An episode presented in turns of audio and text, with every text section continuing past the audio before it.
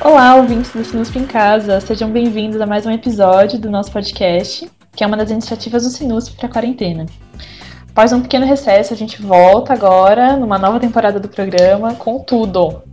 E a gente já vai começar a nossa nova temporada em grande estilo, homenageando uma das nossas queridinhas do Sinusp, a cineasta Inês Vardar.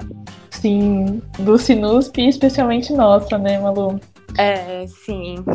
A gente não pode nem negar. Hoje a gente tá aqui num episódio um pouco mais intimista, só eu e a Malu, e vou começar me apresentando. Eu sou a Bel, é, sou aluna do curso de audiovisual da USP e também sou da equipe de produção do Sinusp. Eu sou a Malu, do quarto ano de audiovisual na USP e faço parte da equipe de curadoria e produção de mostras. Lembrando só que, como a gente tá com as nossas sessões suspensas, né, por conta é, das recomendações da quarentena, é, não deixem de acompanhar as nossas redes sociais e todas as atividades que a gente está fazendo lá.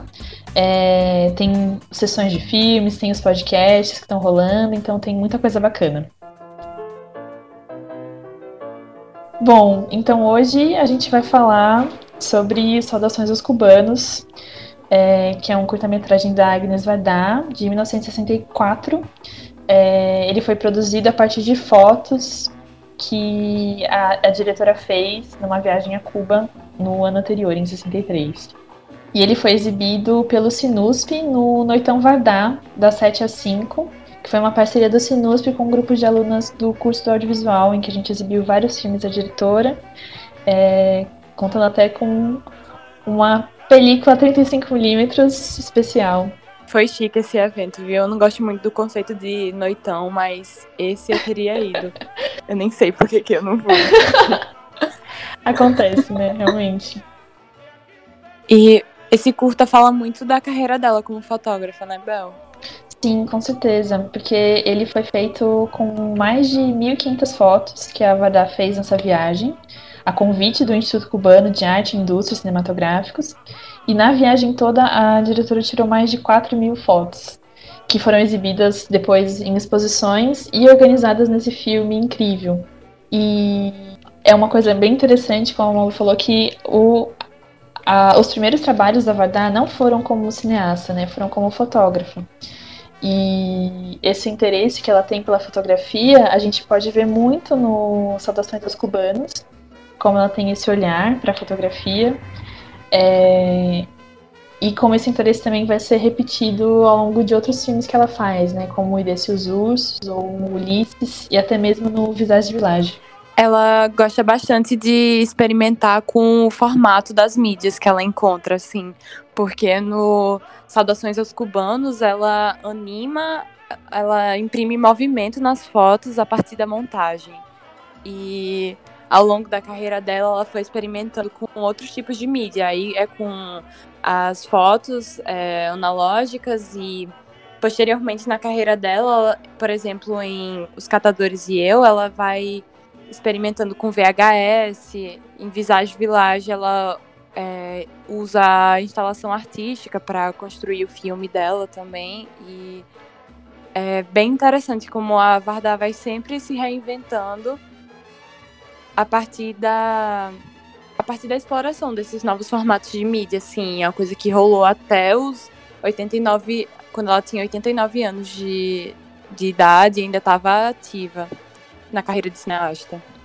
E eu acho incrível também, Malu, como ela consegue aliar muito bem essa, essas escolhas técnicas e de estilo com as temáticas que ela gosta de trabalhar, assim. E no Salulas Cuban, é, especialmente a cultura e a política cubana desse momento revolucionário que era estava no comecinho é, da implantação né, desse novo governo em Cuba. E é interessante a postura dela diante do filme, né? Como ela se coloca como visitante, assim. O filme se chama Saudações aos Cubanos e ela tem uma narração poética em que ela tá sempre repetindo essas saudações, assim. Todos os moradores da ilha que ela encontra, ela repete essa saudação. É algo respeitoso, é, em admiração àquela cultura que ela está encontrando.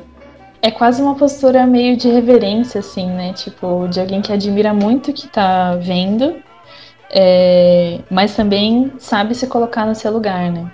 É, não coloca um olhar de exotismo, nem muito menos, assim, de é, europeia que chega para se propor a fazer um tratado sobre Cuba. Ela não quer contar a história de Cuba. Ela tem uma sensibilidade é, muito única em registrar o que ela encontra nessa ilha, que é tão diferente da realidade dela. E isso também se reflete no entusiasmo que ela tem é, com a política cubana. É, que a gente estava até lendo alguns textos para fazer o podcast e, e a Bel comentou que alguns críticos acham que ela é ingênua quanto à formação política de Cuba, mas é inevitável que a Varda, como uma cineasta de esquerda, estivesse bem empolgada né, com essa experiência de regime socialista em Cuba, que é um, uma ex-colônia e abrange toda uma cultura, um, um sincretismo de, de cultura africana e latina. Eu até, eu até brinquei com a Bel que se eu fosse uma socialista nos anos 60 chegasse em Cuba, ia ficar animadíssima também. Sim, não dá para tirar ela do contexto histórico, né, também que ela tá. Então, acho que e o filme também ele não não eu acho que ela também é muito esperta de não, não colocar, não fazer um filme que ele é só sobre a Revolução Cubana, né? É um filme que é muito sobre o, o, o interesse e os olhares que ela traz, né? Nesse, nesse é. evento. E ela abrange tudo, assim, os ritmos musicais cubanos, as, as religiões é, afro-latinas. Ela não tem nenhum tipo de hipocrisia em tentar replicar os ideais políticos europeus nessa, nessa ilha em que ela se encontra. E acho que é isso que faz o filme ser é, tão prazeroso de ser assistido até hoje, assim, né? Porque ele, ele não é datado, quer dizer, ele tem um contexto, mas ele consegue transcender esse contexto até realmente é, ser sensível ainda para um público que assiste agora. É verdade. E o Saudações aos Cubanos inaugura um momento bem político da Vardá, né? Que depois ela vai para a Califórnia e ela faz um documentário sobre os Panteras Negras também. E é isso que é bem marcante da carreira da Vardá, né? Que até quando ela se propõe a, a tratar de causas sociais e políticas, ela sempre faz isso de um jeito muito especial, que só ela sabe fazer. Ai, não dá nem pra esconder, né? O quanto a gente admira ela nessa, nesse episódio. A gente tá sempre exaltando porque ela merece. Sim. Como será que seria, em Malu, um filme da Vardar no Brasil? Pois é, a gente só tem registros, né? Que a Vardar veio pra cá, acho que foi no final da década de 60. E felizmente a gente conta com fotos dela na praia de Copacabana tomando mate. ela nas ruas históricas de Ouro Preto e, enfim, fica só na nossa imaginação, né, que, é que ela teria feito aqui nesse país tão, tão maluco e tão bonito. Com certeza ela ia trazer um olhar muito especial, né, para isso. É, faz falta, assim, a gente só fica na vontade mesmo. E acho que tem uma coisa interessante sobre o Saudações aos Cubanos, que ele é um filme da carreira dela que é muito esquecido pela crítica, assim, né? Ele não é um filme que tá super incorporado na biografia dela e é um filme muito interessante é, estilisticamente, esteticamente, mas também pela temática, pelo momento. E acho que isso também revela um pouco do que acontece, do que acontece e aconteceu com a carreira da Varda como um todo, né? Que por muitos anos foi colocada em segundo plano. Né? É importante comentar que a Varda é casada foi casada com o Jacques Demy, que é outro cineasta muito importante assim pro cânone cinematográfico e por ela ser mulher, ela foi muito deixada ao espaço de esposa do Jacques Demy sendo que a carreira dela é extremamente notória e também muito vasta. Ela, ela tem uns. Deve ter próximo de uns. Uma centena de filmes, assim, eu acho. É interessante porque eu comecei a ver filmes dela, acho que faz uns três ou quatro anos, e sempre tô descobrindo mais coisas, assim. Você sempre é, tá, você tropeça num filme dela que você nunca nem ouviu falar, assim, de tão grande que é. É porque ela também fez muito, uma variedade muito grande de tipos, né, de, de filmes. Ela fez... De formatos sim, também. fez curtas-metragens, fez é, longa, fez documentário, fez ficção. É, fez coisa pra TV. Filme ensaio, propaganda do Ministério do Turismo da França. Uma mulher que faz tudo. E faz tudo com.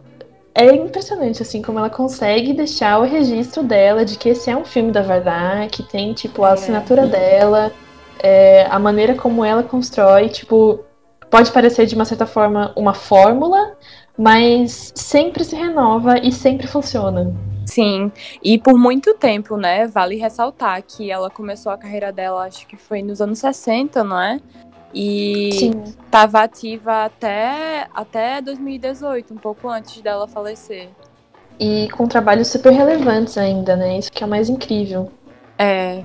A gente tava discutindo para fazer esse podcast e aí eu fiz questão de ressaltar que assim, o Godard que era o companheiro da Vardar na, na época da novela Vague, ele parou de fazer coisa relevante nos anos 80 e ela tava lá até 2018, sempre se reinventando, fazendo coisas que até permitiram que a carreira dela ganhasse outro olhar nos últimos anos, porque ela lançou o Visage Village em 2018 e eu acho que houve um movimento generalizado, assim, de resgate da, da obra da Vardar. Até a Criterion acabou de lançar o, o DVD com a obra completa da Vardar, né? Sim. Inclusive, meu aniversário tá chegando aí, se alguém quiser enviar presente. Muito bom. Chegando no ano que vem, mas tudo bem. Já bota na lista. É.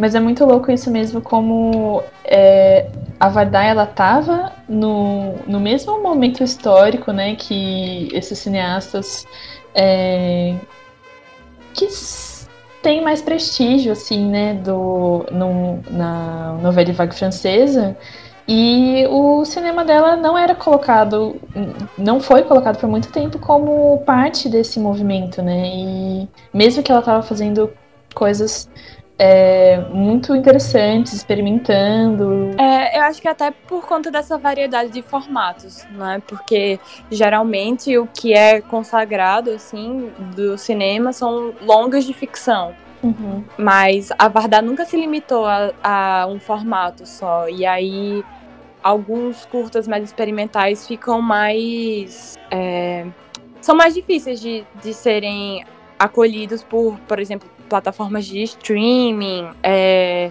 mostras de cinema, porque não tem o formato que a gente está acostumado a, é, a reproduzir. O formato que é mais vendido, né? É. Mas também acho que a gente não pode ignorar que rola um machismo grande aí, né? Sim, Porque nada. Mesmo com todos esses, com todos esses empecilhos, entre aspas, para para que a gente possa ter uma, uma presença da Vardana em ambientes de mostras de cinema, plataformas de streaming, mesmo assim ainda pesa que ela é uma mulher também, né? E uma mulher muito sensível, e ela nunca é, hesitou em mostrar essa sensibilidade dela.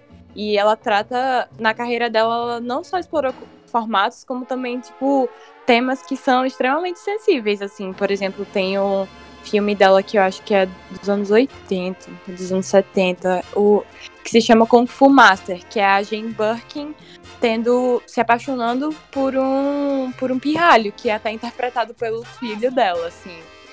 E... É, eu não gosto desse filme.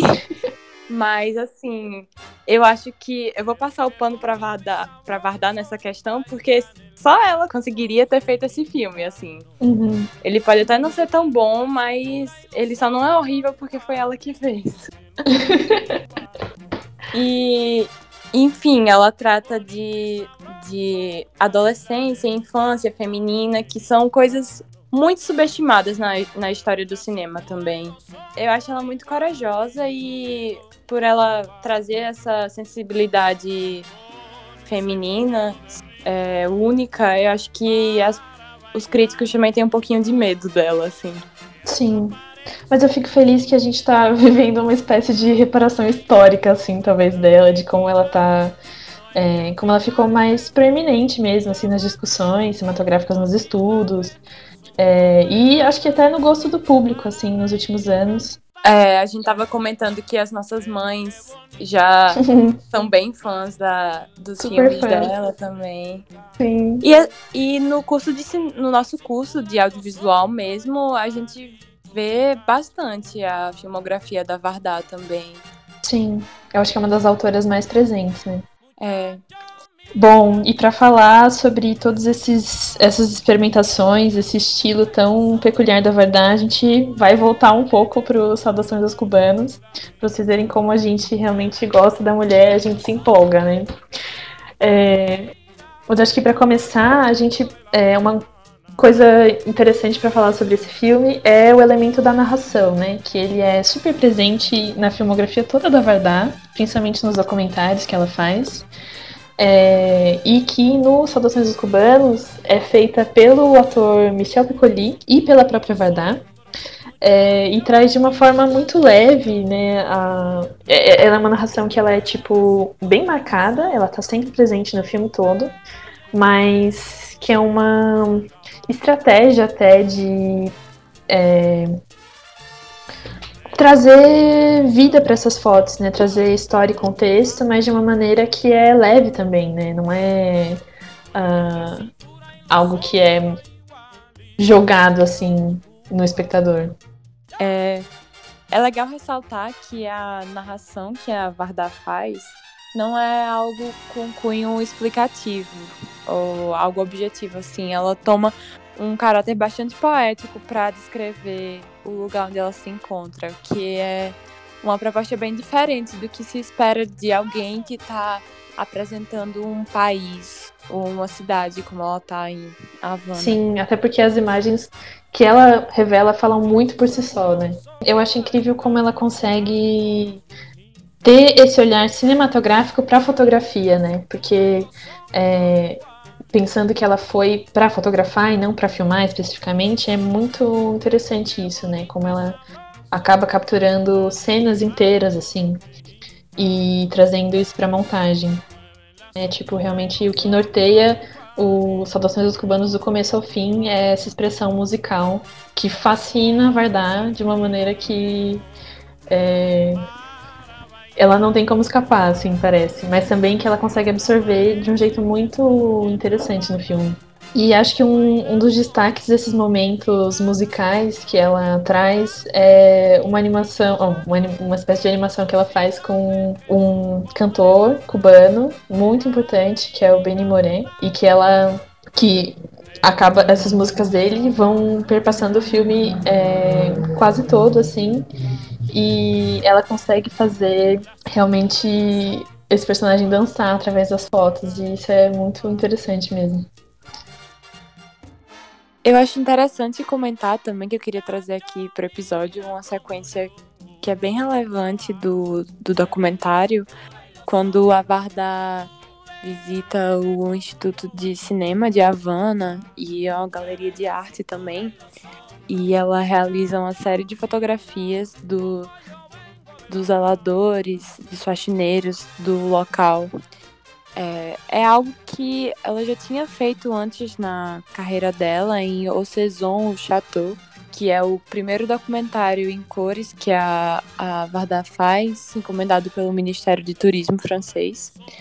E lá ela visita várias propriedades que pertenciam à nobreza francesa e ao invés de focar nesse passado é, imperialista nobre da França, ela capta a atenção do espectador para os caseiros, para os funcionários que trabalham lá nessas propriedades.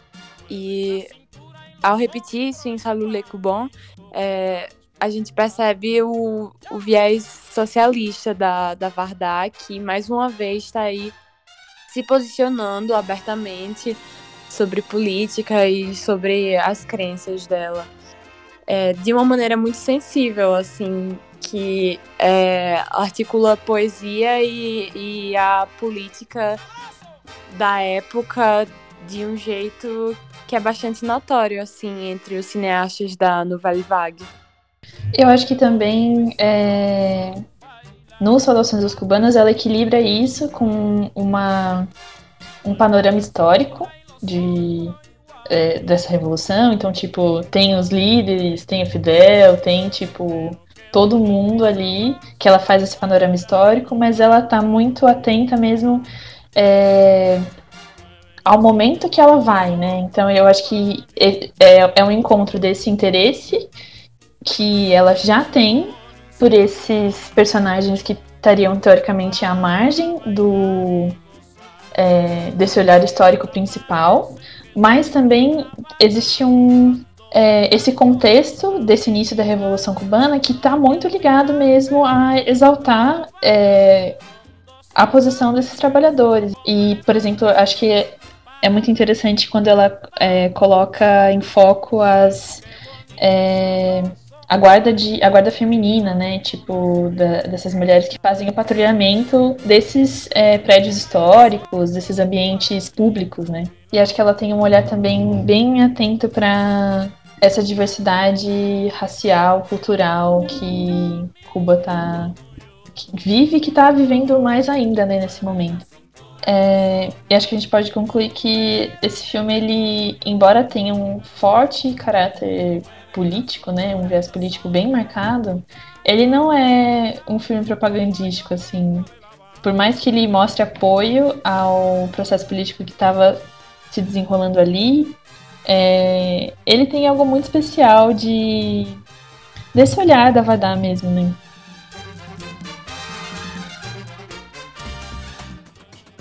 Então é isso, gente. Agora que vocês já ouviram a palavra da Inês Vardagem, pode terminar o episódio. E espero que vocês fiquem ligados aí na nossa próxima temporada, que estamos fazendo com muito carinho. É isso, a gente espera que vocês tenham gostado e que continuem nos ouvindo nos próximos episódios. E não esqueçam de seguir o Sinusp nas redes sociais, a gente tem muito conteúdo interessante lá, muita coisa sendo produzida na quarentena. E fiquem bem, se cuidem. E até a próxima. Até o próximo episódio. Tchau, tchau. Tchau, pessoal. Thank you.